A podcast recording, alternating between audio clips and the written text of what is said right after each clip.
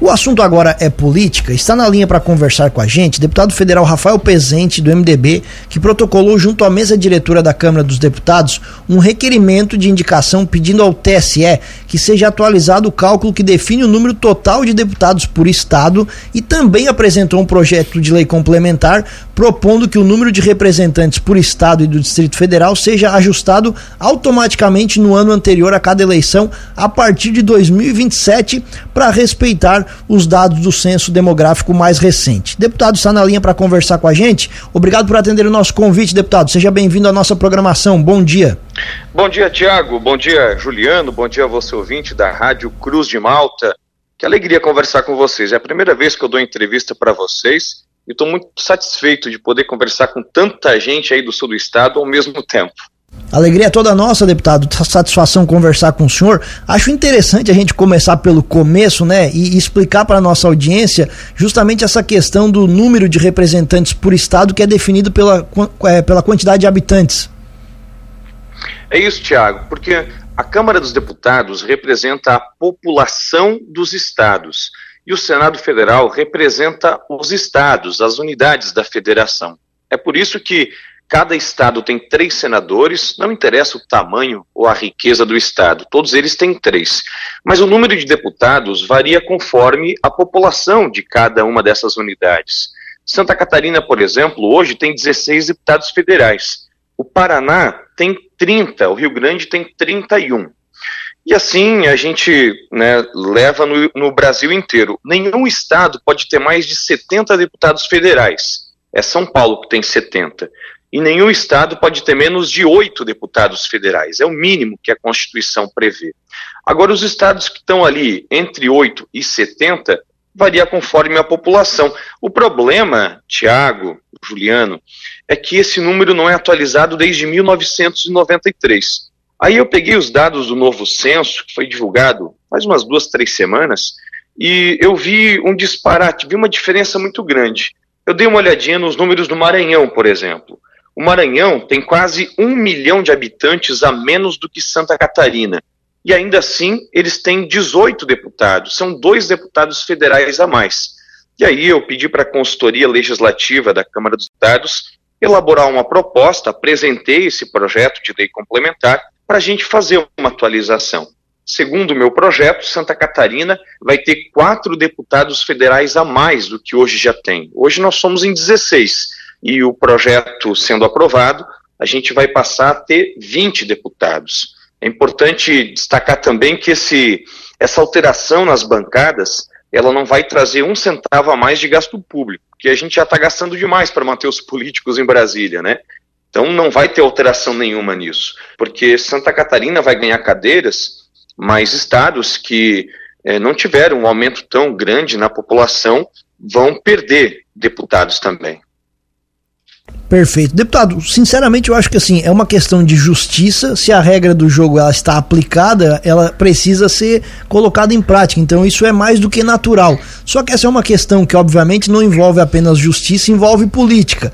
Quem teoricamente perde representantes não vai querer que isso aconteça. Como é que o senhor está planejando conversar isso com outros deputados para que o seu, seu projeto possa avançar? Olha, Tiago, Santa Catarina vai ganhar quatro cadeiras, né? O Pará vai ganhar quatro cadeiras também. O Amazonas vai ganhar duas cadeiras e os estados do Ceará, Goiás, Minas Gerais e Mato Grosso terão um deputado a mais. Mas alguns estados, de fato, vão perder esses representantes. Então, eu fiz a soma dos estados onde teremos aumento de cadeiras, e nesses estados nós temos 96 deputados.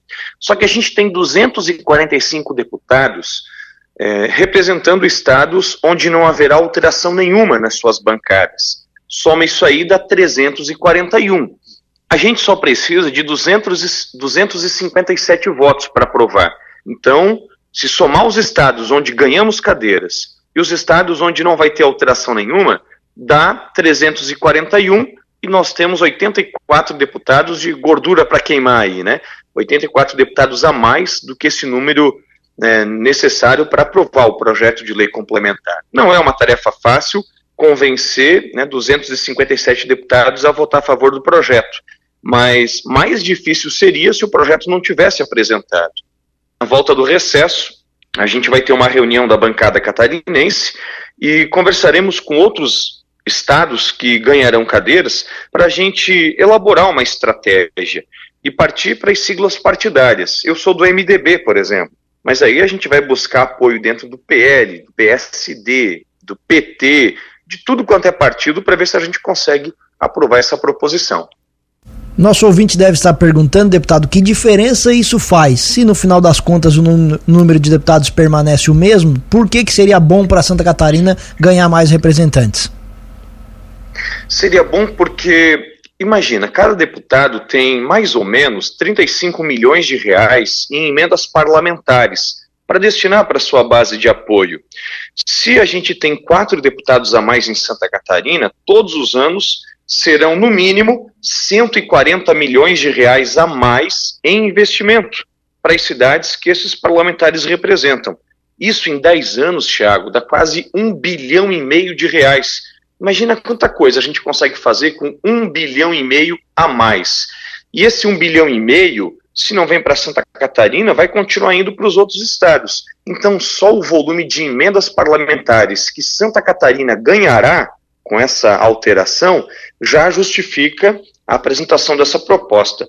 Mas não se trata só de dinheiro, viu, Tiago?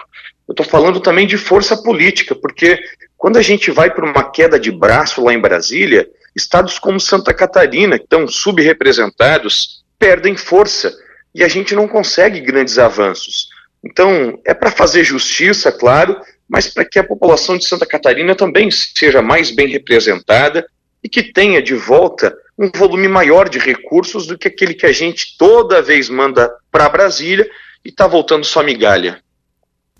Deputado, qual é o caminho do, do projeto assim até uma eventual aprovação? Quanto tempo que o senhor imagina de caminhada e conta para a gente um pouco do que, que precisa acontecer?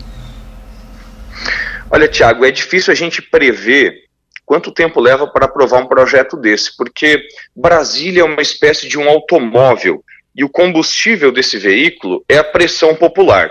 Eu já vi projetos lá em Brasília serem apresentados e virarem lei em duas semanas. É o caso da fosfetanolamina, não sei se você vai lembrar, um tempo atrás era vendida como a cura do câncer. E aí a pressão popular foi tão grande que a gente, em poucos dias, conseguiu transformar uma ideia em uma lei. No entanto, existem projetos que estão parados lá na Câmara há décadas, há 30, 40 anos, e não saem do lugar. Tudo vai depender da nossa articulação política e da pressão que as pessoas fizerem, principalmente nas redes sociais, que é o local onde todos os políticos estão, para aprovar essa proposição. Esse projeto ele foi apresentado por mim antes do recesso parlamentar. A gente estava vivendo um momento bem tumultuado, né, com um monte de matéria fiscal em votação. Era reforma tributária, era marco fiscal, arcabouço, o voto qualificado do CARF.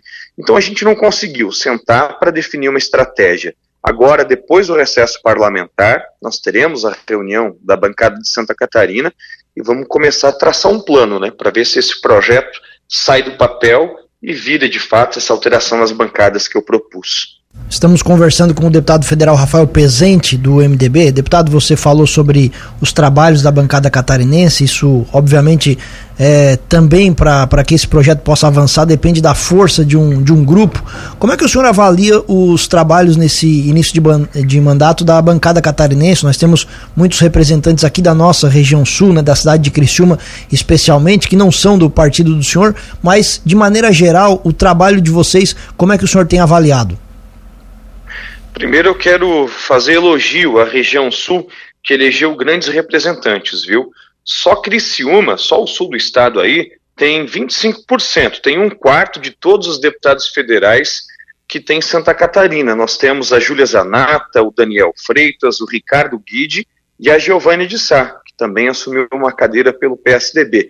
E são quatro baita representantes, viu? São todos amigos meus, mas não é pela amizade que eu faço esse comentário. São grandes representantes e têm feito seu trabalho direitinho lá em Brasília. Nossa bancada é muito unida, viu, Tiago? Quando passa a eleição e a gente se reúne para decidir para definir né, o, o, a pauta, os interesses de Santa Catarina, a gente deixa as ideologias de lado, a gente coloca na mesma sala, falando no mesmo tom, deputados do PT e deputados do PL, que estão nas forças antagônicas maiores nesse momento, e a bancada de Santa Catarina consegue suas conquistas graças a essa união. Estão trabalhando bastante, viu? O momento não é o mais adequado, o governo federal, infelizmente, não tem dado mostras de que quer se reconciliar com os setores que não estavam com ele na eleição, mas aos poucos, fazendo política, boa política, a gente vai superar esse momento tão ruim que vive o Brasil. Deputado, muito obrigado pela entrevista, um prazer enorme falar com o senhor e conte com a gente nessa luta, porque assim, bons projetos e boas ideias têm o nosso apoio. Eu acho que é mais do que justo que entremos nessa luta pela readequação, por trazer de volta a justiça ao número de, de, de cadeiras a que nós temos direito. Então, muito obrigado pela entrevista, espaço aberto aqui na Cruz de Malta FM. Valeu, Tiago. Obrigado mais uma vez, né, pela oportunidade de conversar com vocês aí nessa manhã de segunda-feira. Eu gostaria apenas de falar mais um ponto a respeito desse projeto, bem rapidinho, eu sei que o, o tempo corre, né? Mas o meu projeto também trata sobre atualização automática dessas cadeiras sempre que houver um novo censo, para a gente não ter que ficar fazendo essa guerra toda vez, indo atrás de voto. Então, toda vez que tiver um censo demográfico no Brasil, que as bancadas sejam atualizadas conforme os, no os novos números apresentados. Santa Catarina agora vai ganhar quatro cadeiras. Mas se lá na frente a gente tiver a população diminuída ou um aumento menor do número de seus habitantes, que diminua o número de cadeiras também. A gente só quer justiça. O Maranhão hoje tem um milhão de habitantes a menos do que Santa Catarina e tem dois deputados a mais. Lá na frente, se essa conta tiver que ser revista, que seja revista automaticamente para não, não depender né, dessa articulação política. No mais, eu gostaria apenas de desejar a todos vocês uma excelente semana. Estava escutando a Cruz de Malta agora, parece que vamos ter um tempo bom essa semana, né? Semana passada eu rodei bastante em Santa Catarina, no recesso parlamentar, e foi de frio e garoa, né? Todos os dias. Espero que essa semana o sol volte a brilhar, até para deixar todo mundo mais animado. E na segunda semana de agosto eu estou no sul do estado, onde tenho grandes amigos morando, pessoas que também me ajudaram na campanha e que eu represento com muito orgulho lá em Brasília. Um abraço, Tiago, um abraço para você, ouvinte da Cruz de Malta. Um abraço, deputado. E quando estiver aqui pela região, já está convidado a nos conhecer aqui nos estúdios. Um abraço e boa semana. Valeu, vou fazer uma visita para vocês pessoalmente aí para a gente voltar a conversar.